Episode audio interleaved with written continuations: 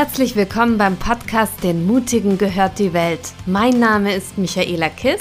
Und ich bin Stefanie Satzinger. Wie ist das eigentlich, als Kind in einer Sekte aufzuwachsen und missionieren zu gehen? Wie ist es, keinerlei Feste feiern zu dürfen? Und was bedeutet eigentlich Blutschuld? Das sind nur einige der Themen, die wir heute besprechen werden.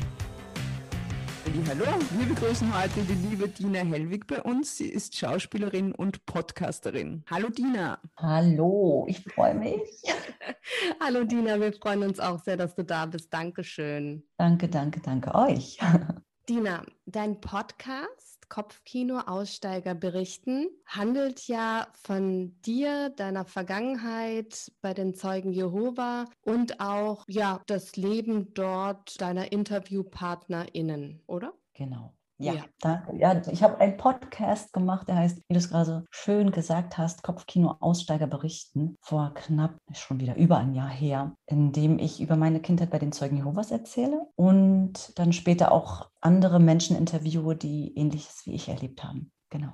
Ja, es ist total spannend. Also ich habe da schon einige Folgen gehört und habe selbst nicht wirklich Bezug dazu gehabt, außer dass sie bei uns in, in Stuttgart, wo ich aufgewachsen bin, immer vorbeikamen und an den Türen geläutet haben und ich das als Kind irgendwie komisch gefunden habe und sie mir auch auf der Straße dann Zettelchen zugesteckt haben. Aber ansonsten habe ich da nicht so viel damit zu tun gehabt. Deswegen interessiert mich das sehr, sehr. Ja, und daher möchte ich dich bitten, ob du uns vielleicht ein bisschen was erzählen möchtest, wie das kam, dass du dort warst und ja, so dein Weg. Sehr gerne. Also vielen Dank nochmal wirklich von meiner Seite, dass ihr mich gefragt habt, ob ich bei euch bei eurem Podcast dabei sein möchte, von mir erzählen, von meinem Leben zu erzählen. Ähm, ja, ich möchte vorab auch hier nochmal, weil es einfach aus rechtlichen Gründen möchte ich einfach euch auch einen Schutz geben und sagen, dass alles, was ich sage, meine persönliche Meinung ist. So habe ich das erlebt in der Kindheit. Das gilt nicht im Allgemeinen. Und das möchte ich auch hier festhalten. Und jetzt erzähle ich sehr gerne davon. Ja, ich, wie gesagt, bin als Kind in eine Zeugen Jehovas Familie hineingeboren. Bin dann ja mit Mitte, Anfang 20 ausgestiegen, weil ich das irgendwie überhaupt nicht für mich gespürt habe, nicht fühlen konnte, was meine Eltern mir mitgeben wollten auf dem Weg, wie sie mich erzogen haben, die Lehre der Zeugen Jehovas. Ich habe das überhaupt nicht gespürt und habe dann irgendwann etwas getan, was bei den Zeugen Jehovas als Verbot gilt. Ich hatte Sex vor der Ehe, hatte dann ein unheimlich schlechtes Gewissen. Ich war auch getauft in dieser Organisation. Für mich ist es eine Sekte nach meinen Erfahrungen und mit meinem Verständnis, wie ich das heute sehe, auch wenn sie in Deutschland und in manchen anderen Ländern nicht als Sekte gilt, aber ich würde sagen, das ist eine Sekte, eine destruktive Gruppe. Und bin dann rausgegangen, habe mich zurückgezogen und mit 26 dann auch öffentlich meinen Austritt dort kundgegeben. Mhm, wow. Und du hast ja erzählt, dass du auch ausgetreten bist, wenn ich das richtig in Erinnerung habe, weil du hättest sonst von einem Gremium darüber sprechen müssen, was du getan hast? Ja, genau. Also ich weiß gar nicht, soll ich ein bisschen, es gibt vielleicht ZuhörerInnen, die nichts mit Zeugenjurist zu tun haben, so einen kleinen Rahmen geben. Ähm, vielleicht mache ich das gerade, damit man versteht, was dahinter so steckt. Also die Zeugen haben sich so 1870 gebildet ähm, in Amerika sind dann irgendwann missionieren gegangen, auch in, in ganz Deutschland. Urspr den Ursprung der kommt eigentlich von den Adventisten. Dann gab es den Charles Tates Russell, der Zeugen Jehovas oder damals die ernsten Bibelforscher gegründet hat mit, ich glaube, fünf weiteren Männern. Und ja, haben gesagt, ja, wir verstehen die Bibel ganz anders. Wir wollen hier ganz neu nochmal übersetzen und nochmal aufklären in der Richtung. Und so haben sich die ernsten Bibelforscher gegründet, die sich dann 1900, oh Gott, jetzt schwäche ich, 34, glaube ich, zu den Zeugen Jehovas umbenannt haben. Da gab es dann mittlerweile einen anderen, ein anderes Oberhaupt in dieser Organisation. Und sie missionieren, das ist eins, ein Gebot, was es bei ihnen gibt, was sie aus der Bibel so entnehmen. Sie halten, halten sich ganz strikt nach ihrer Übersetzung. Das ist die neue Weltübersetzung der Heiligen Schrift. Und man kennt so ein paar Merkmale der Zeugen Jehovas, wenn man dann mit ihnen auch zu tun hat, wie, dass sie von Haus zu Haus gehen, momentan Briefe schreiben oder andere Medien benutzen, um in, mit Menschen in Kontakt zu treten, um ihnen die Lehre der Bibel zu vermitteln, weil sie das als Pflicht sehen. Wenn sie das nicht tun, äh, ist für sie das ein, eine Blutschuld auf sich laden, weil sie wollen jeden Menschen erreichen und erzählen, dass Gott irgendwann demnächst, der Tag kann morgen vor der Tür stehen, das kann in jeder Sekunde passieren, den Gerichtstag Gottes einleitet, Hamagedon kommt und alles Böse auf dieser Welt vernichtet. Und Zeugen Jehovas, ja, kann man auch daran erkennen, sage ich jetzt immer plakativ, dass sie keine Feste feiern wie Weihnachten, Geburtstag, eigentlich gar nichts außer das Abendmahl des Herrn. Sie enthalten sich jeglichen Zuführens von Blut, äh, Blutkonserven, Blut in Lebensmitteln. Also für sie ist Blut heilig. Man kennt es auch daher, dass sie keine Bluttransfusion nehmen.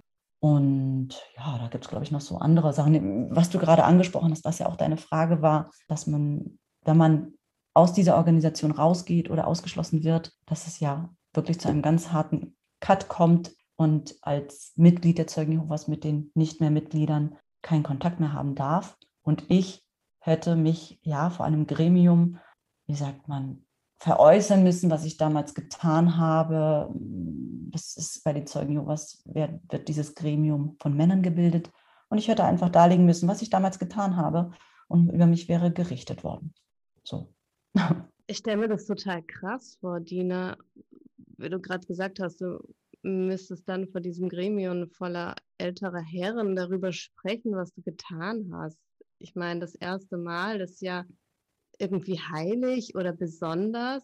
Und dann sich da so auszuziehen, ist halt schon weird irgendwie. Es ist spannend, ja. ja als Therapeutin stellt sich in mir alles auf. so, oh Gott, das ist ja voll missbräuchlich und richtig schlimm, als junge Frau vor einem Haufen Männer stehen zu müssen und da etwas sehr Privates und Intimes preisgeben zu müssen. Autsch ja, also. Es ist, ja, deine Frage, äh, Michaela, war gerade sehr interessant, weil, oder weil du den Satz, erwähnt hast, es ist ja eigentlich was ganz Schönes das erste Mal. Ähm, für mich war dieses erste Mal, weil ich wirklich auch nicht mit der Sexualität in einer gesunden Form konfrontiert worden bin, sondern eher es als etwas Dreckiges, wenn ich das jetzt mal so bezeichnen würde, obwohl es mir nie so mit diesem Wort erklärt worden ist, sondern Sex gibt es nur in der Ehe, das ist nicht zum Spaß da, sondern wirklich nur, um dann auch Kinder zu bekommen. Gar nicht dieses Gefühl hatte, das erste Mal darf schön sein oder es darf aufregend sein oder das ist was Besonderes, sondern Sex war irgendwo anders in meinem Kosmos vorhanden. Also so viel erstmal schon dazu. Da bin ich nicht wirklich in dieser Organisation gesund aufgeklärt worden und auch nicht von zu Hause aus. Mhm. Es gibt auch viele Publikationen, wo Masturbation von den Zeugen Jehovas als etwas Schädliches dargestellt wird. Und mit meinem heutigen rückblickenden Verständnis würde ich sagen, naja, die einzige Stellung, die es gibt, ist vielleicht wirklich Frau und ein Mann oben. Mehr ist da auch gar nicht irgendwie thematisiert gesehen oder es wird halt einfach nicht darüber geredet. Ja, also Sexualität ist bei den Zeugen Jehovas, glaube ich, wirklich nur ein Thema, was in die Ehe gehört, eh so oder so, zwischen Mann und Frau, auch nochmal. Ähm, aber das hat nichts mit Freude und sich gut fühlen, sich genießen und sonstiges zu tun. Für mich als damals 19-Jährige, 18-Jährige, 19-Jährige vor dieses Gremium zu stellen. Das war ja der Grund. Also meine Pflicht wäre es gewesen, hinzugehen und zu sagen, ich habe etwas getan, ähm, das und das und das. Und dieses Rechtskomitee, so wie die Zeugen Jehovas es auch benennen, von diesen Männern, den Ältesten, die dann mit dir ein Gespräch führen sollen, wollte ich vermeiden. Davor hatte ich Riesenangst. Ich wollte nicht erzählen, was ich gemacht habe und habe mich dem entzogen, in dem Sinne, dass ich einfach nicht mehr zu den Versammlungen so wie Zeugen Jehovas das nennen, den Ort und die, die Tätigkeit, die halt dreimal in der Woche stattfindet, wo sich die Zeugen Jehovas versammeln, um die Bibel zu besprechen, um irgendwelche Publikationen zu besprechen, um sich wieder vorzubereiten, wie man von Haus zu Haus geht, wie man das besser machen kann, wie man besser mit den Menschen redet, den Wachturm gemeinsam zu studieren, Frage, Antworten, Vorträge gehalten werden. Also es ist eigentlich so ein Kirchgang. Ich bin einfach nicht mehr hingegangen. Und somit habe ich mich dem Ganzen entzogen. Also ich hatte einfach wirklich Angst davor. Ich hatte wirklich Angst, mich zu erklären, vor Männern eigentlich nackt zu machen. So. Mhm. Klingt auch ganz schön zeitaufwendig, muss ich sagen, wenn ich das so höre, was ihr da alles. Das Versammeln? Ja, alles. Also diese ganzen Tätigkeiten, dazu zu tun sind. Und haben da deine Eltern irgendwas gesagt oder deine Geschwister, dass du da nicht mehr hingegangen bist? Zu der Zeit war ich mit meinen Geschwistern, äh, mein Bruder war im Haus Gottes tätig, im Bethel, so wie die Zeugen Jehovas das Haus nennen. Meine anderen beiden Geschwister waren irgendwo. Ich glaube, meine Schwester war wieder zurück nach Berlin gezogen, weil wir da zu der Zeit nicht in Berlin gewohnt haben. Und mein anderer Bruder war, glaube ich, auch schon so gut wie weg von dem, also von, von dem Ganzen auch. Ich glaube, der war dann früher ausgestiegen als ich. Zu der Zeit waren die Geschwister nicht so abrufbar für mich. Mein Vater hatte eine andere Arbeitsstelle äh, in Kiel und ich war somit mit meiner Mutter sehr eng zu der Zeit. Sie hat es schon bemerkt, auf jeden Fall. Und ich kann mich nicht so 100 Prozent an diese Zeit erinnern. Ich glaube, da nehme ich auch mir, weil es keine schöne Zeit war für mich, oder da verdränge ich noch so ein bisschen und nicht verdrängen, aber ich glaube, mein, ich will da gerade so nicht, oder mein, mein, mein, ich glaube, Steffi kann das sehr gut erklären aus ihrer Tätigkeit, was ich da oder was mein Unterbewusstsein tut. Ich verdränge da irgendwas. Also ich mhm. kann mich mhm. an die Zeit nicht so wirklich erinnern und weiß nur, dass ich mit meiner Mutter schon Kontakt hatte und sie mich aber nicht so forciert hat, glaube ich. Aber vielleicht auch, weil ich 19 war und einfach mein Ding machen konnte, ne? Irgendwo, gesetzlich. Ja, ja, ja. okay, spannend, ja. Und es würde mich einfach sehr interessieren, wie du als Kind, ich weiß, du hast in deinem Podcast darüber gesprochen, aber trotzdem auch die Dinge wahrgenommen hast und erlebt hast. Ja, ich habe mich immer als Außenseiter gefühlt, als auch jemand, der was Besonderes hat, komischerweise. Also im Außenseitergefühl war es negativ für mich und in diesem etwas Besonderes sein war es positiv für mich, weil in der Organisation wirst du permanent mit den Worten, wir sind kein Teil dieser Welt, wir sind die Auserwählten behandelt. Und das hat mich schon irgendwo in dem Bewusstsein gebracht, oh, ähm, ja, ich werde gerettet, die anderen nicht. Ich wurde aber auch sehr viel abgeschirmt von den anderen Kindern, weil sie mir als böse Mitbürger, böse Mitmenschen näher gebracht worden sind was mich verstört hat und mich teilweise auch bis ins hohe spätere Alter sehr verschreckt hat. Ich bezeichne es immer so als Fremdeln. Also ich habe wirklich noch bis in, in, die 20er Jahre Angst gehabt, mit anderen Menschen in Kontakt zu treten, weil ich das so als Kind mit der Muttermilch schon äh, mitbekommen habe, ja, weil ich hereingeboren worden bin. Ich konnte somit nicht immer mit jedem Kind, wie ich es gerne gewollt hätte, spielen oder mich abgeben.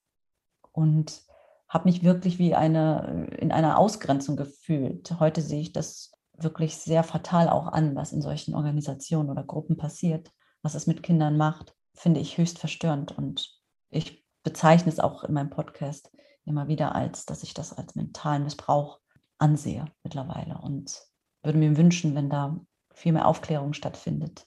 Am liebsten würde ich mir andere Dinge wünschen, dass so etwas verboten wird. Äh, ja, wahrscheinlich sehr schwer umsetzbar ist in unserer Gesellschaft. Aber für mich ist das, wie gesagt, ein mentaler Missbrauch, der an Kindern stattfindet. Mhm. Ja, absolut. Kann ich gut nachvollziehen. Und wie fühlt man sich da so als kleines Kind in einer normalen Schule? Andere feiern Geburtstag, du guckst dann zu oder nimmst ja. dir doch ein Stück vom Kuchen vielleicht, wenn keiner guckt? Ich meine, man ist doch ein Kind. Ja, da ist man, oder ich war da oft in so einer Zwickmühle, weil man möchte eigentlich wie die anderen alles mitmachen oder gefeiert werden oder auch einen schönen Tag haben und gemocht werden und das Ganze darf aber nicht, weil, wie du es gerade gesagt hast, selbst das Stück Kuchen mitessen ist schon ein Vergehen.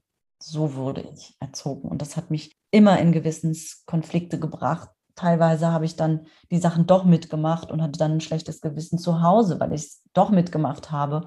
Also als Kind bist du wirklich wie so in zwei Welten hin und her gerissen. Das ist kein schönes Gefühl für mich gewesen. Ich habe da sehr drunter gelitten, weil ich in der Schule schon jemand war, der auch von seinen Klassenkameradinnen und Kameraden sehr gerne ja als Mitschüler, Mitschülerin angesehen war und da war einfach total, ich, ich, ich bin so liebend gern zur Schule gegangen und musste ganz oft dann auch, wenn irgendwas war, vor der Klasse sitzen. Und das war eine Ausgrenzung hoch 10. Und als Kind habe ich das vielleicht in dem Moment verstanden, weil ich sollte das ja so machen. Im Nachhinein hat es mir viele, viele Ängste und seelische Blockaden eingebracht, die ich im Erwachsenenalter mitgetragen habe und jahrelang daran gearbeitet habe, die loszulassen. Das heißt, du musstest dich quasi isolieren, damit du nicht ein Vergehen begehst, indem du dich da jetzt bei irgendwas beteiligst. Habe ich das so richtig ja, so kann man das eigentlich ganz gut beschreiben. Ja. ja, und haben dich dann die Lehrer vor die Tür geschickt oder hast du das selbst gemacht? Ich glaube, ich bin da einfach selbst gegangen. Weil ich wusste, das ist jetzt das, was ich machen muss, wenn Advent gefeiert wurde, sage ich jetzt mal als Beispiel. Und dann saß ich erst mal eine halbe Stunde vor der Tür. Oh, das ist so traurig. Ja, im, im, im, im Glücksfall hattest du noch jemanden in der Klasse, der auch von ein Kind von Zeugen Jehovas war und dann saß du zu zweit vor der Tür. Aber trotzdem, es war nicht, es war, nicht, es war nicht schön, nein. Und die Lehrer, die konnten da auch nicht machen. Es ist für die Lehrer ja, denke ich, eine, auch eine sehr unglückliche Lage, weil du das, die Glaubensfreiheit der Eltern respektieren musst. Und was, was willst du, also es ist eigentlich egal, was du mit dem Kind machst, so sehe ich das. Es wird diesen Gewissenskonflikt haben, weil entweder macht es mit, was ich auch gemacht habe und ich habe mich dann schlecht gefühlt, oder ich mache nicht mit und fühle mich auf einer anderen Seite schlecht. Also es ist wirklich eine, mhm. ich finde, eine tricky Situation für das Kind. Ja, das stimmt, ja. Oh ja, harter Tobak, wenn man sich das jetzt mal so vorstellt. Ähm, ein, eine Frage, weil wenn Geburtstage nicht gefeiert werden, irgendwo habe ich das mal gelesen, ich weiß aber nicht, ob das diese Organisation war, dass manche gar nicht wissen, wann sie Geburtstag haben. War das bei euch auch so? Also den eigenen Geburtstag, den weiß ich noch. Aber in der Familie fängt es schon an, dass ich dir nicht sagen kann, wann meine Eltern Geburtstag haben. Kann ich nicht, ich habe keine Ahnung. Ich weiß es nicht.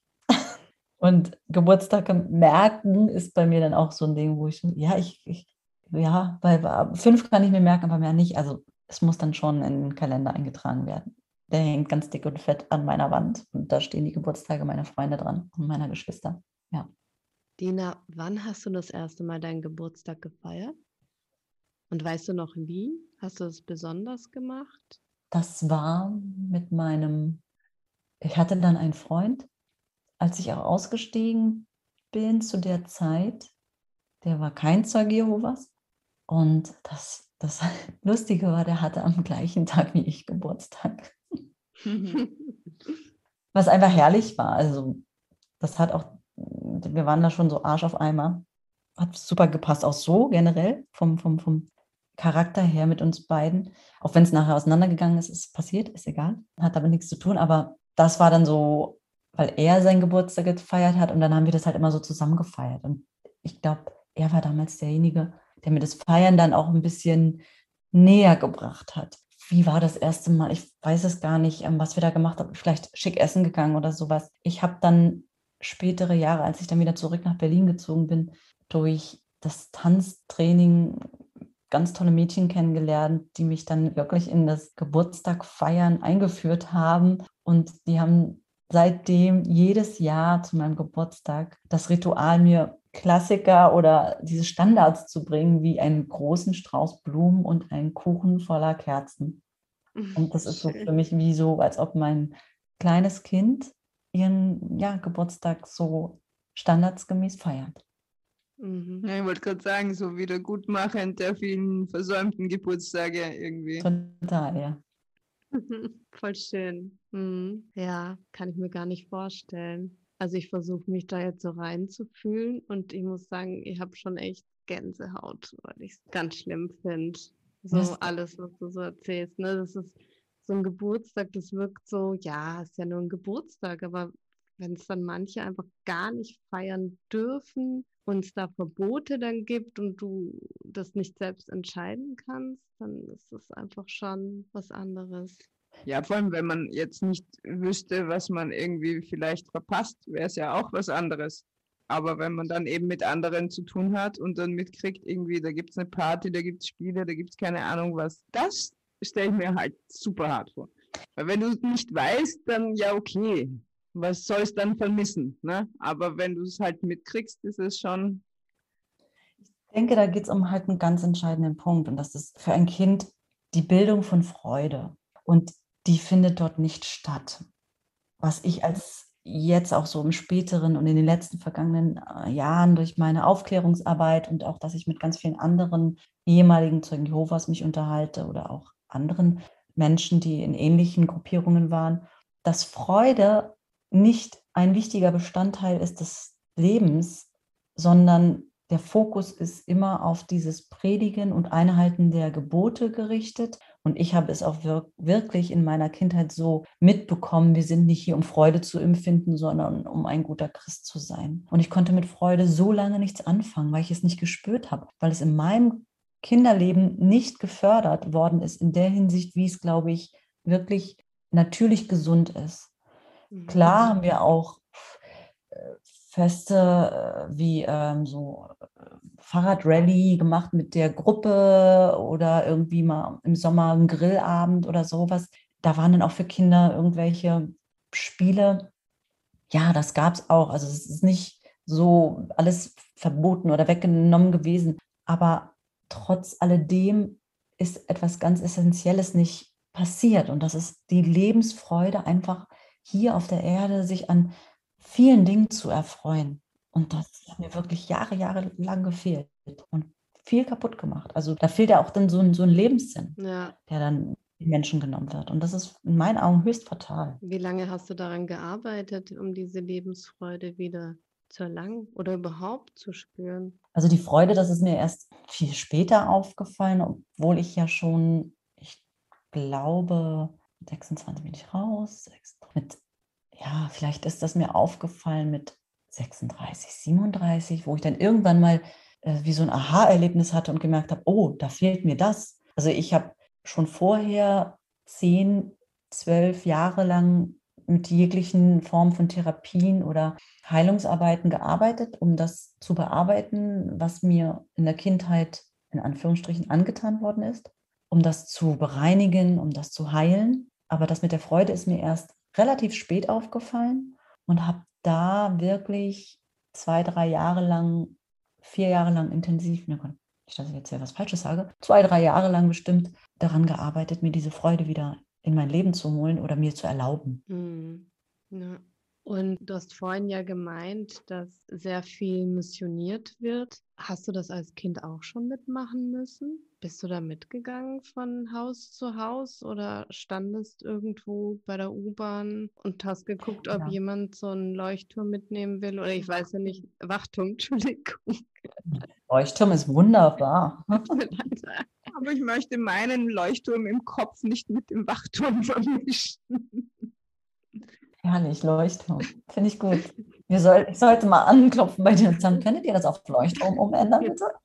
Klingt viel schöner. Ja, ja, bin ich, bin ich. Weil vielleicht, wenn ich rückblickend dastehen würde und man würde neben mir stehen und sagen, und das betrachten, würde jeder sagen, oh, du hast doch voll Spaß dabei. Als Kind habe ich bestimmt auch Spaß nach außen gezeigt. Aber ein Kind, wie wir alle wissen, und besonders du, Steffi, auch aus psychologischer Hinsicht, ähm, therapeutischer Hinsicht, ein Kind macht das, was die Eltern vorleben, was die Ängsten im Umkreis, im engsten Umkreis die Menschen vorleben, macht ein Kind nach und empfindet eine gewisse Freude dabei, weil es einfach kopiert, glaube ich auch. Und kann gar nicht entscheiden, was macht mir jetzt wirklich in der Hinsicht Spaß oder auch nicht. Oder doch wahrscheinlich doch schon, weil wenn ein Kind keinen Bock mehr hat, dann macht es das nicht mehr. Aber in der Organisation hast du keine andere Wahl, weil ja immer wieder darauf forciert worden ist, dass wir das tun, das Missionieren, obwohl es bei Zeugen Jehovas nicht als Missionieren deklariert wird, aber das Verkündigen, um keine Blutschuld auf uns zu laden. Also es ist immer ein gewisser Druck dahinter. Und ein Kind weiß, wenn ich das mache, sind meine Eltern glücklich, ich, die Organisation ist glücklich oder die Versammlung ist glücklich. Also es ist immer ein gewisser Druck dahinter. Heute würde ich sagen, ich habe es nicht gern gemacht. Ich habe es gehasst. Ich habe mir immer gewünscht, dass keiner aufmacht. Ich habe mir immer gewünscht, wenn ich an der Straße gestanden habe mit Wachturm oder Wachet in der Hand, dass ich bitte niemanden äh, irgendwie begegne oder mir niemand begegnet, der aus der Klasse, mein Lehrer, meine Mitschüler, Freunde, sonst irgendjemand. Also ich habe mich sehr, sehr, sehr geschämt dafür. Mhm. Ähm, entschuldige, aber weil ich da einfach auch nichts weiß, Blutschuld, was heißt das eigentlich? Also. Das ist so ein Begriff, die wahrscheinlich oder den jeder Ex-Zeuge Jehovas oder jeder Zeuge Jehovas sofort ergreifen könnte. Was meine ich damit? Blutschuld heißt, ich würde das Leben des anderen aufs Spiel setzen, wenn ich ihm nicht erzählt hätte, Hamagedon kommt, der Gerichtstag Gottes kommt. Also ich bin dran schuld, wenn diese Person, der ich verpasst habe zu erzählen, dass Gott bald eingreift, wenn diese Person in die Vernichtung geht, weil es sie von mir nicht erfahren hat, dass das bald passieren wird. Das sagt die Bibel. Und hiermit hast du die Möglichkeit, weil wir oder ich, die Lehrer der Zeugen Jehovas, die sagen, dass sie die Wahrheit haben. Ähm, ja, wenn ich dir das nicht erzähle, läufst du Gefahr, dass du vernichtet wirst und ich lade dann Blutschuld auf mich. Also du bist das? dann schuld, wenn ich äh, irgendwie nicht errettet werde, weil, weil ich verpasst habe. Ich einfach von nichts weiß. Okay. Oh. Das ist aber schon eine sehr große Last, oder? Für so ein kleines Kind. Total, auch für die Erwachsenen, ja. finde ja. ich. Also auch für die, ne? Ähm, für die Kinder noch viel mehr, weil sie da nicht unterscheiden können oder darüber nachdenken können oder das irgendwie reflektieren können. Was ist denn, was heißt denn das? Was soll denn das? Also ja, eine Überforderung. Ja, ja du entscheidest über Leben oder Tod, indem ja, du das klar. weitergibst oder halt nicht weitergibst. Ne? Deswegen meinte ich Kind, weil ja, die Erwachsenen können eher für sich selbst entscheiden als ein Kind. Natürlich. Ja. Wobei in dem Rahmen wahrscheinlich auch nur bedingt, weil Total. Wir haben ja auch die Entschuldigung Arschkarte, wenn sie nicht das machen, was sie sollen und dann nicht irgendwie Leute retten. Auch wenn sie vielleicht ein Stück weit selbst entscheiden können. Aber eigentlich, wenn sie in der Bewegung sind, ist das ja trotzdem fatal, oder? Ja, total. Es ist halt ein großer Druck. Und wenn du nicht ein wirklich in dir gefestigter Mensch bist und auch, ich sag mal, die Eier hast zu sagen, habe ich keinen Bock, ist für mich nicht richtig, stimmt nicht, sondern unsicher bist in dir und leicht zu manipulieren bist, dann läufst du dem mit, dann machst du das mit und bist eigentlich dann nur, kann ich das als Marionette bezeichnen? Mache ich jetzt einfach. Oder Soldat. Ja. Oder Soldat, ja. ja. Ich kann mich erinnern, eben als ich einmal eine Oma getroffen habe bei mir. Ich war da circa neun, die mir einen Flyer in die Hand gegeben hat und ich wollte ihn nicht nehmen. Und sie war so richtig, richtig entsetzt, schaut mich mit großen Augen an und sagt, aber so kommst du ins Paradies. Und ich habe halt als Kind, ich war mit einer Freundin unterwegs, wir haben sie natürlich ausgelacht im ersten Moment, aber mir ist es bis heute im Kopf geblieben, weil sie das so sehr selbst geglaubt hat und so ungläubig war, dass ich, dass mir das so egal ist mit neun Jahren, ob ich ins Paradies komme oder nicht. Ich hatte vorher nie darüber nachgedacht ähm, also ich hatte, glaube ich, in dem Moment auch nicht so richtig verstanden, was sie meint und das auch deswegen weggelacht. Also ich war ein bisschen ähm, überrumpelt und auch peinlich berührt, weil ich damit nicht so viel anfangen konnte. Ist das normal, auch Kinder anzusprechen? Dass sie das in ihren Eltern geben oder was? Ja. Ja, hm.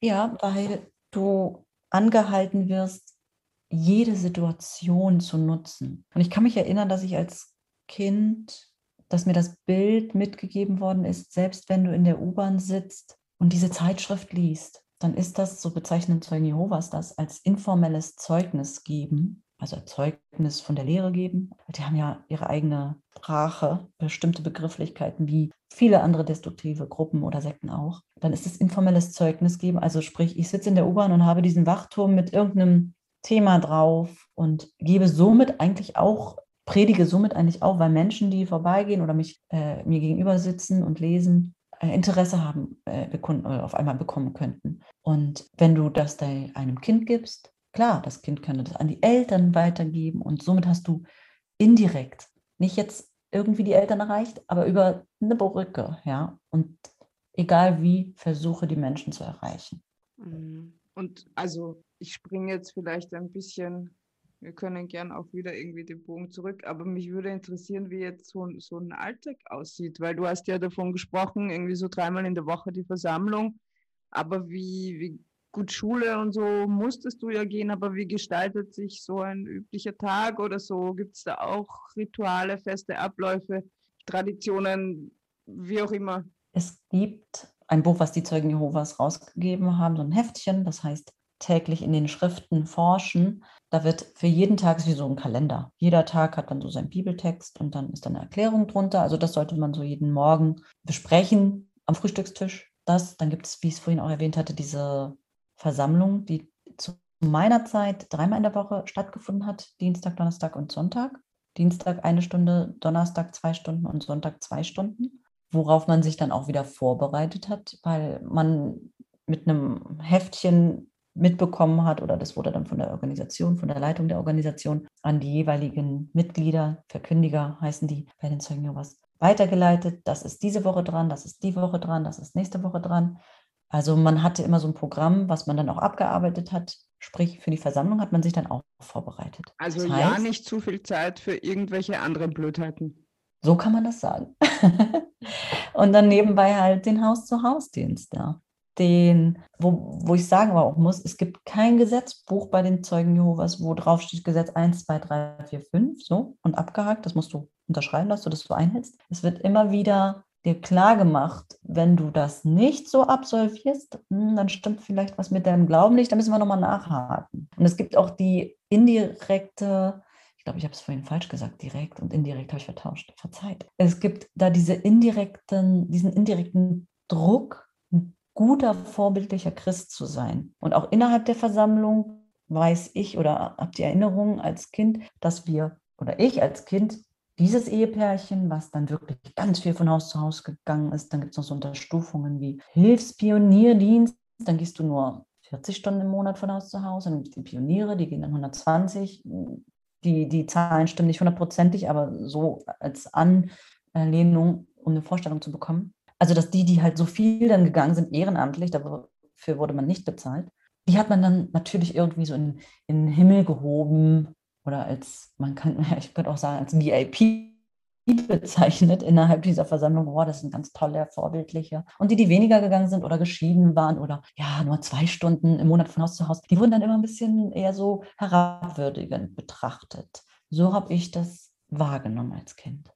Und ab wann bist du alleine unterwegs gewesen oder warst du nie alleine unterwegs? Also ganz alleine macht man das eh nicht. Mhm. Um geschützt zu sein auch. Ist ja auch richtig. Alleine ohne meine Eltern, vielleicht als ich dann acht, neun, sieben war, vielleicht, dann bin ich mit äh, jemand anderen aus der Versammlung, bin dann Verkündiger oder Verkündigerin mitgegangen.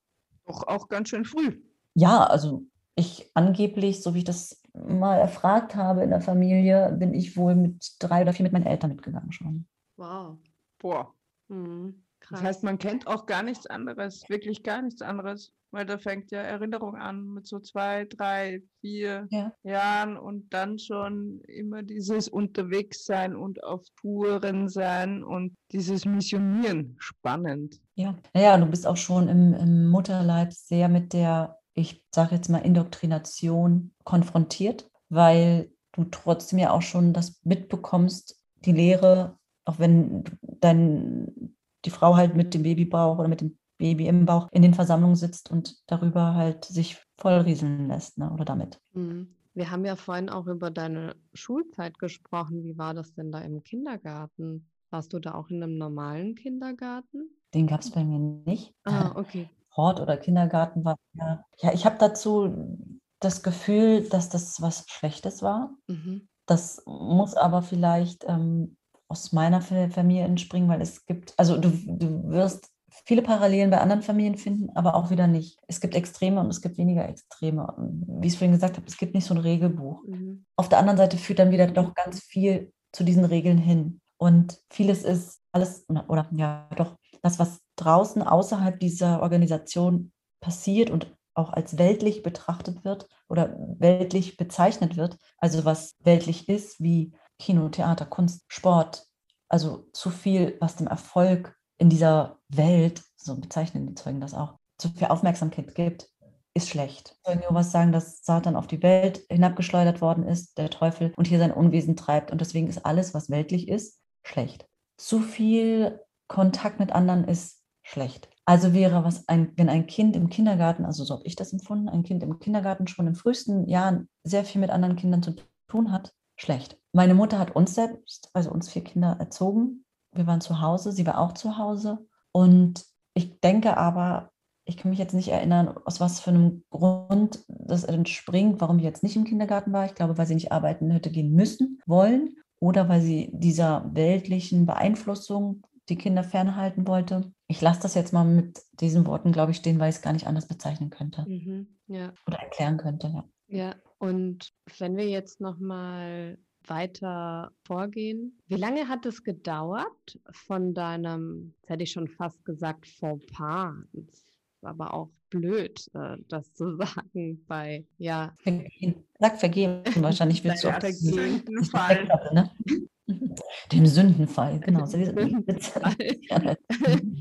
Bis du dann wirklich ausgetreten bist, wie lange hast du da gebraucht? Und hat dir jemand dabei geholfen oder hast du alleine dann diese Kraft gefunden?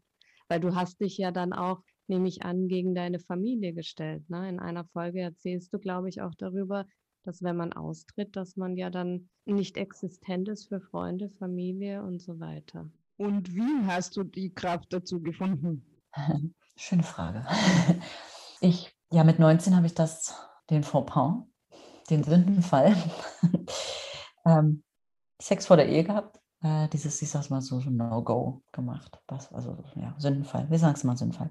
Und habe dann meinen öffentlichen Austritt mit 26 gehabt, also sieben Jahre damit rumhantiert, zurückgezogen, versucht, dem zu entfliehen, zu entkommen. Viel gelitten auch. Also in der Phase hatte ich höchstgradig dann auch Depressionen gehabt und bin vielen Suizidgedanken verfallen, weil ich überhaupt mit der Welt gar nicht klarkam. Also ich wusste gar nicht, wohin mit mir, weil ich dann auch angefangen habe, natürlich meinem Inneren zu folgen und die Schauspielerei zu verfolgen und ein Schauspielstudium begonnen hatte und da gemerkt habe, oh, hier geht irgendwie gar nichts einher und ich kämpfe mit mir, mit meinen. Lustigerweise habe ich da das erste Mal das Gefühl oder würde es bezeichnen, als ob ich mit meinen inneren Dämonen gekämpft habe, was ich vorher nie gemacht hatte. Diese Bezeichnung sagen, oh, ich habe innere Dämonen, obwohl was immer ständig erzählen, dass Dämonen auf dieser Welt sind und so. Aber ich bin mit mir überhaupt nicht klargekommen, mit, mit meinen Emotionen, mit meinem Leben, mit meinem, was will ich, was darf ich, was, was, was ist in meiner Kindheit gesetzt, gepflanzt worden, was geht jetzt total gegen das, was ich eigentlich will. Und habe dann nach meinem Studium eine Psychoanalyse angefangen, weil es gar nicht anders ging. Das war das Erste, was ich mache, obwohl es bei den Zeugen als ein Verbot, in Anführungsstrichen, gilt, sich mit in eine Therapie zu begeben, weil dort die Gedanken verdreht werden. Wie grotesk eigentlich. Und Natürlich, dort passiert die Gehirnwäsche. Ja, das ist halt bei denen so. Sie bezeichnen das so. Und wie alt warst du da, als du damit angefangen hast? Ich glaube 25. Mhm.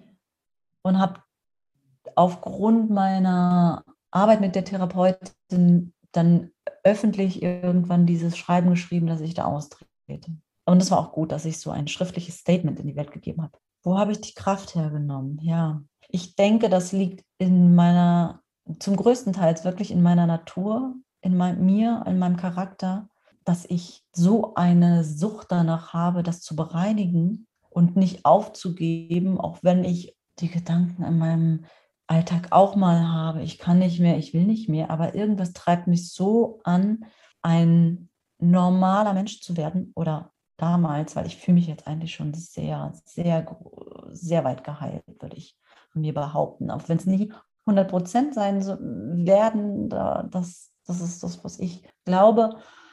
Aber ich würde mich bei wirklich so 99, 99,5 Prozent momentan fühlen, was mich total stolz und glücklich macht.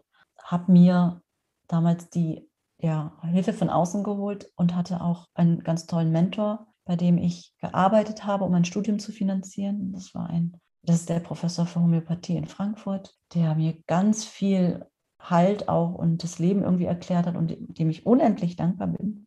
Und irgendwie haben, hat mein Leben mich mit Menschen in Kontakt gebracht, die mich da supporten. Oder ich habe es mir intuitiv auch gesucht, ja. Ähm, das heißt auch, dass du deine Schauspielausbildung angefangen hast, als du noch dort warst? Hat das jemand nee, dort da war ich gewusst? schon raus. Ich habe mit 22 Ach, angefangen, mit 25 mhm. war ich fertig und da war ich alleine. Da war ich, also ich muss dazu sagen, mit 19 habe ich dann noch zu Hause gewohnt. Das hat sich dann in zweit alles, aber das war jetzt nicht der Grund, was da passiert ist oder dass meine Eltern mich rausgeworfen haben. Das hatte andere familiäre Gründe. Und ich habe dann alleine gewohnt und war auf mich alleine gestellt. Tova Bo war da natürlich auch in meinem finanziellen vorhanden und es war nicht alles einfach. Ich habe mich aber da sehr durchgeboxt und irgendwas hat mich immer angetrieben, weiterzumachen und zu kämpfen für das, was ich will. Und deswegen hat es keiner mitgekriegt. Natürlich wussten meine Eltern das oder mit meiner Mutter hatte ich zu der Zeit mehr Kontakt. Die wusste, dass ich Schauspiel mache. was nicht ges gerne gesehen war. Aber ich hatte immer irgendwie diesen Joker in meiner Tasche, ey, ich bin 19, ich bin über 19 oder über 18, ich kann machen, was ich will. Und das habe ich ausgenutzt einfach, ja. Ich finde Schauspiel als Wahl, wohin es sich getrieben hat, insofern auch spannend, als dass es da ja darum geht, sehr vieles zu durchleben und zu spielen Einerseits natürlich heißt das, dass du dafür sehr durchlässig sein musst, um alles Mögliche darstellen zu können. Andererseits stelle ich es mir aber auch wirklich schwer vor, wenn du aufgewachsen bist als jemand, der gar nicht so viel differenzierte Emotionen ausleben durfte. Ja, das war auch das, was mich in die Psychoanalyse gebracht hat oder getrieben hat, wollte ich gerade sagen, weil ich mit meinen Emotionen überhaupt nicht klargekommen äh, gekommen bin zu der Zeit. Und ich sollte ausbrechen und schreien und Hass und Wut empfinden, konnte aber nicht. Ich war so geblockt in mir, weil ich das nicht nie habe freisetzen dürfen oder erfahren dürfen, wo ich ja wirklich der Meinung bin, dass das ein, dass eine, äh, die, wie bezeichne ich das immer, die natürliche Entwicklung des Kindes sehr stark beeinflusst. Jedenfalls hat es bei mir das und ich äh, bin der Meinung, dass es das bei anderen ehemaligen Sektmitgliedern auch, besonders die, die halt in der Kindheit da reingeboren oder ihre Kindheit dort verbringen. Es zerstört die natürlich oder beeinflusst die natürliche Entwicklung des Kindes. Und das halte ich für gefährlich. Ja. Mhm. Ja, das stimmt. Gerade jetzt heißt es auch überall, dein Kind hat Recht auf seine Emotionen und also in sämtlichen Erziehungs- und sonstigen Dingen, auch wenn es Wutausbrüche hat oder sonstiges, es ist wichtig, dass es fühlen darf, etc. Also da findet man halt auch immer mehr raus zurzeit ähm, oder hat schon Total. sehr vieles rausgefunden. Wenn ne? wir was einfach wirklich verloren geht, auch in der Gesellschaft oder gar nicht so geguckt wird. Jedenfalls nicht in, in dem Umfeld, in dem ich mich bewege.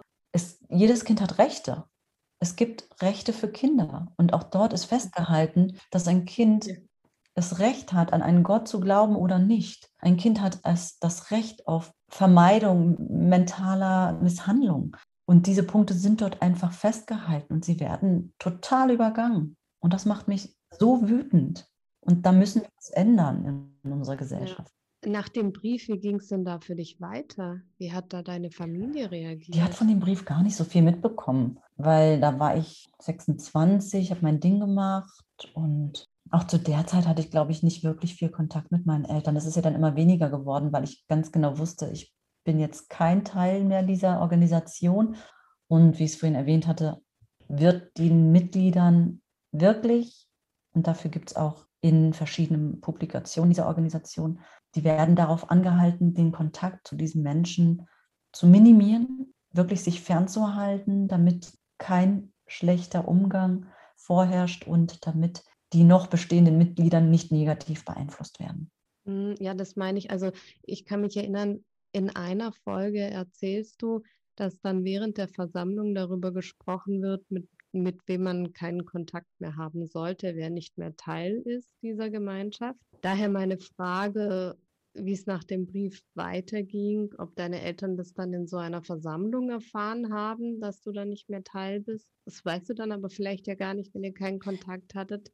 Ähm, und ob dann wirklich so ein harter Cut war, auch von Freunden, die du mhm. dann hattest. Also, dass du alleine warst. Also eine Bekanntmachung gab es nicht, obwohl das, da hast du recht, Standard ist oder du hast es recht in Erinnerung, dass ich das so erzähle in, den, in der einen Folge. Also wie gesagt, das ist die Prozedur, dass das so gehandhabt wird. Beim, ja, in meinem Fall war es nicht so, weil meine Eltern waren irgendwo, glaube ich, zu der Zeit im Norden Deutschlands oder im Süden. Also wir waren überhaupt nicht in einer Versammlung. Und ich war auch derzeit nicht in irgendeiner Versammlung, weil ich dann in, nach Frankfurt gezogen bin, nicht zugehörig. Also daher gab es diese Bekanntmachung nicht. Ach so, und du warst ja dann auch nicht, also bei dem, bei der, dem Teil der Organisation, wo du ausgetreten bist äh, und wo dich Leute kannten. Das heißt, es gab auch deswegen gar keinen Grund, ne, das, das genau, offiziell also zu benennen. Ich war, ich war ja okay. fünf, sechs Jahre lang nicht mehr in irgendeiner Versammlung gewesen, entweder anwesend oder auch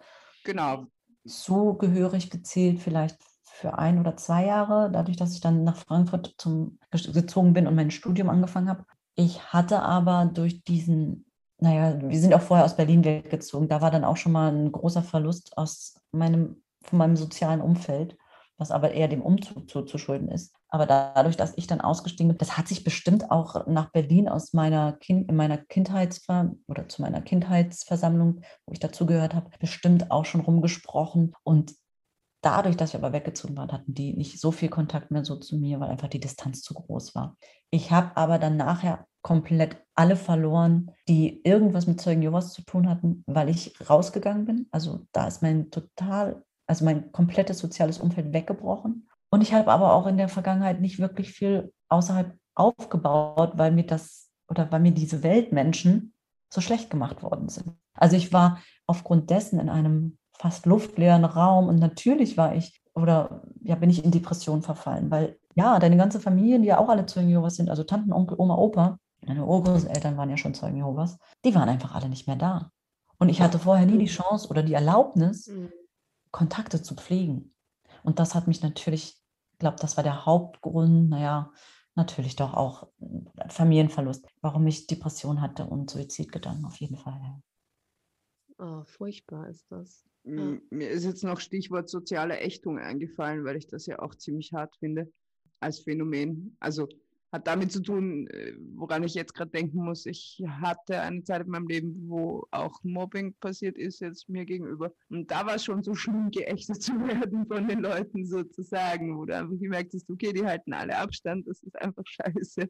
Und das als eine Struktur zu bringen, ist einfach auch ja. wirklich schön fies. Ja, kann man vergleichen. Also und in beide Richtungen, weil man isoliert sich einerseits, wenn man ja eh sich gelöst hat und da gar nicht mehr so viel irgendwie zu tun haben will. Und andererseits wird man aber von den Leuten natürlich auch sehr ausgegrenzt, weil es mhm. so sein ja. muss. Ja. Ne?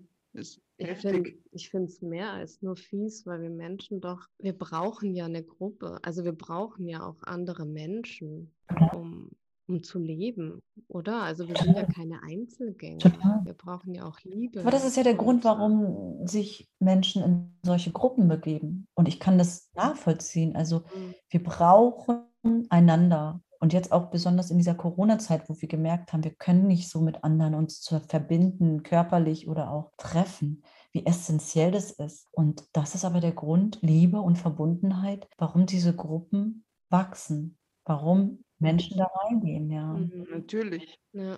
Gehöre ich endlich irgendwo dazu, bin angenommen, bin ein wertvolles Mitglied, äh, die Menschen reden mit mir, ich mit ihnen und so weiter. Also da läuft einfach ganz viel ab ja. auf mehreren Ebenen. Deswegen gibt es ja einfach die unterschiedlichsten Sekten, die auch funktionieren. Ja. ja. Ich muss jetzt noch einen harten Cut machen, weil sonst die Zeit irgendwann bald vorbei ist. Ich möchte gerne noch ein bisschen was über deinen Podcast ja. erfahren. Vielleicht auch die ZuhörerInnen. Du hast ja vorhin schon genannt, wie er heißt und dass du eben AussteigerInnen interviewst. Wie bist du denn auf die Idee gekommen, damit nach außen zu gehen? Wie bist du auf die Idee gekommen, diesen Podcast aufzumachen und natürlich auch dich zu zeigen, das ist ja auch, ja, du zeigst deine Seele, du zeigst deine Gefühle und, und dich. Und wie findest du die ganzen InterviewpartnerInnen? Ich denke, das bedarf bestimmt auch einer gewissen Recherche. Ja, gerne erzähle ich da noch mal ein bisschen von meinem Podcast. Ich sage ihn nochmal, aber ich denke, ihr verlinkt ihn auch in den Show Notes. ja, das machen wir. Kopfkino-Aussteiger berichten. Ich ja, habe ja erst die Idee gehabt, ein Drehbuch darüber zu schreiben, woran ich aber auch noch sitze. Und der Podcast kam dann dazwischen. Das war intuitiv. Ich bin nach dem ersten Lockdown letztes Jahr 2020 aufgewacht an fünf verschiedenen Morgen ziemlich oft hintereinander, also äh, oder in einer Woche fast war das, wo ich so das Gefühl habe, ich muss diesen Pod, ich muss einen Podcast machen, ich muss einen Podcast machen. Und da ich beim Jazzradio Berlin zwei Jahre moderiert habe, ist mir das Reden vor dem Mikro eigentlich relativ geläufig gewesen und normal und angenehm. Und auf der anderen Seite, weil ich ja vorher die Idee hatte, einen, ein Drehbuch zu schreiben, es gibt viele Aussteiger, die schreiben ihre Biografie, schreiben ein Buch drüber, über ihre Erfahrungen. Das wollte ich immer irgendwie nicht oder habe damit vor ewiger Zeit mal, ja, zur Zeit meiner Therapie angefangen hatte dann das Gefühl, boah, da ist so viel Hass drin, so viel Wut, das wird kein Mensch lesen, gib dir Zeit. Und dann habe ich es auch beiseite gelegt und habe mich darum gar nicht mehr gekümmert und habe aber auch gemerkt, dass ich mich ziemlich schäme, mich zu zeigen. Und da habe ich durch Awareness-Arbeit und Reflexionsarbeit einfach nochmal irgendwann in den letzten Jahren nochmal tiefer reingeguckt und habe festgestellt, da ist ein Thema, was mich zurückhält, was mich zurückhält, nach außen zu gehen und mein Gesicht zu zeigen. Und ich glaube, das ist dieses Fuck, ich war eine Zeugin Jehovas, weil man, man, also ich, aber auch viele andere ehemalige, sich total schämen dafür. Es wird an der Gesellschaft als, oh Gott, du, oh weia. Und man hat immer das Gefühl, die betrachten mich wie so ein Missbrauchsopfer, was es auch irgendwo ist, so wie ich das mittlerweile sehe. Aber du schämst dich so unheimlich dafür, dass du es gewesen bist. Und diese Scham habe ich auch ganz intensiv in mir getragen und gefühlt. Und dachte dann, da, block, da blockt irgendwas. Und ich kann meiner Schauspielerin gar nicht diesen Raum geben, wenn ich mich nicht zeige. Und ich darf dazu stehen. Und ich glaube, das war so eine Mischung von, an, von mehreren Aspekten. Und der Impuls, ich muss diesen Podcast machen, ich muss diesen Podcast machen. Und so ist es kommen dazu, dass ich diesen Podcast gemacht habe. Und der Kontakt zu, zu anderen, also ich meine, hast du, hast du davor schon, keine Ahnung, Hausnummer, Selbsthilfegruppen, weiß ich nicht, was, was gibt es da eigentlich überhaupt, auch wenn man Aussteiger ist, um aufgefangen zu werden? Stimmt, da war ja noch eine zweite Frage. ähm, das ist auch nicht geplant gewesen. Und ich doch, es war in dem Moment oder es war schon, schon vorher angedacht, ich mache eine Interviewreihe. Ich liebe Biografien. Auch als Schauspielerin finde ich das sehr hilfreich und ich liebe es einfach. Also wenn ich was lese, dann sind es Biografien. Und habe gedacht, ich mache eine Reihe, dass ich nur Leute interviewe, die sowas ähnliches wie ich erlebt habe, weil ich es für Aussteiger essentiell empfinde, sich mit anderen Sekten oder anderen destruktiven Gruppen zu befassen, um zu erfahren und zu erkennen und zu verstehen im emotionalen Gebiet, dass es alles die gleiche Soße ist, dass sie alle davon erzählen, dass sie die Wahrheit haben, dass Zeugen Jehovas genau die gleichen Rahmenbedingungen haben oder sehr ähnliche wie die Freikirche, dass es so viele Parallelen gibt. Und das kann einem ehemaligen helfen, einen wichtigen und ja wichtigen Grad der Heilung zu erlangen. Das ist meine persönliche Meinung. Mir hat es sehr viel geholfen. Und ich kenne auch andere ehemalige, denen das ähnlich geht. Und da wollte ich diese Reihe machen, Interviews. Ich mache Interviews. Da hatte ich ein paar Interviewpartner gefunden auf verschiedenen Aussteigerportalen. Es gibt verschiedene Gruppen auf Facebook. Mittlerweile gibt es auch wieder Selbsthilfegruppen, wofür ich total dankbar bin, weil das brauchen diese Menschen. Und dann sind die mir alle abgesprungen, bevor ich so richtig loslegen wollte. Und dann hat mir eine Freundin gesagt, so, dann erzählst du jetzt halt erstmal über dich. Und dann habe ich erstmal ein paar Folgen von mir gemacht, wie ich verschiedene Bereiche wahrgenommen habe in meiner Kindheit und erzähle nochmal sehr ausführlich auch, was Zeugen Jehovas sind für die Menschen, für die da draußen, die halt noch nie irgendwie mit Zeugen Jehovas in Kontakt getreten sind, dass die auch nochmal ein Bild davon bekommen und räume nochmal so ein bisschen auf und dass man ein gutes Verständnis hat von Zeugen Jehovas. Und dann kamen die Interviewpartner von ganz alleine, weil ich am Ende jeder Folge sage, also jeder, der gerne auch seine Geschichte erzählen möchte, ist herzlich eingeladen, weil es hilft. Es hilft anderen zu verstehen, die was Ähnliches erlebt haben. Und es hilft anderen Menschen, die nicht sowas erlebt haben, das System zu verstehen. Und dann würde ich gerne den Raum noch mehr öffnen dafür, weil ich finde, dieses Thema braucht Aufmerksamkeit in unserer Gesellschaft noch mehr. Total, ja. Unbedingt. Also ich, ich habe mich noch nicht so viel damit auseinandergesetzt, aber ich bin tatsächlich, glaube ich, über Instagram über Leute gestolpert oder Accounts gestolpert, die massiv auch in wirklich in mehreren Persönlichkeiten unterwegs waren, die halt auch zum Teil aus irgendwelchen Sekten rausgekommen sind. Ich will da jetzt bei Gott nicht alles in einen Topf werfen, das meine ich damit nicht. Es gibt ganz große Unterschiede, dessen bin ich mir bewusst und das möchte ich hier nochmal klar sagen. Aber es war für mich eine ganz neue Welt, weil ich mir gedacht habe, ach du meine Güte, davon hatte ich überhaupt keine Ahnung. Deswegen finde ich das super wichtig und eben auch unglaublich mutig, dass du da die Türen aufmachst und sagst, ich, ich rede drüber und ich will, dass das für andere auch zur Verfügung steht. Ja, dass der Austausch nochmal auf anderen Ebenen passieren kann. Ich finde das so großartig. Danke, ja. Ist auch schön, dass du es, oder gut, dass du das gerade erwähnt hast, ähm, dass man nicht alle auch in einen Topf schmeißen kann und soll und dass wir das auch nicht möchten. Und auch ich möchte ganz klar auch erwähnen, dass nicht alles schlecht war in meiner Kindheit. Es gab auch schöne Sachen. Aber es gibt irgendwo eine Grenze, wo etwas überschritten wird, wo eine Freiheit beraubt wird. Und die habe ich bei den Zeugen Jehovas vorgefunden. Und deswegen halte ich diese Gruppe für destruktiv. Ja. Ich finde es ganz toll, dass du das machst. Ich denke, dass du bestimmt auch vielen ein sehr, sehr großes Vorbild bist. Vielleicht auch äh, Menschen, die aussteigen möchten, dass die Kraft nehmen, aus deinem Podcast. Und ja, vielen, vielen Dank, dass du uns das alles so erzählt hast und dass du da so ehrlich mit uns gesprochen hast. Das ist sehr wertvoll. Danke, Dina. Ich danke euch für diesen Raum, dass ich das machen durfte. Vielen Dank. Ja, auch von meiner Seite vielen, vielen Dank noch einmal und eben auch für die Ehrlichkeit. Und ja, ach, mein Hirn rattert, viele Fragen, neugierig etc. Aber ja, es war sehr fein, insofern, dass du da wirklich bereit dazu warst und dafür danke ich dir. Wir können ja vielleicht mal einen zweiten Teil noch machen. Ja. Gerne. Gerne. Ja, dann wünsche ich dir noch einen wunderschönen Sonntag oh. und genieß die Sonne. Danke. Dankeschön. Danke Ciao. Dir. Ciao. Tschüss. Ciao.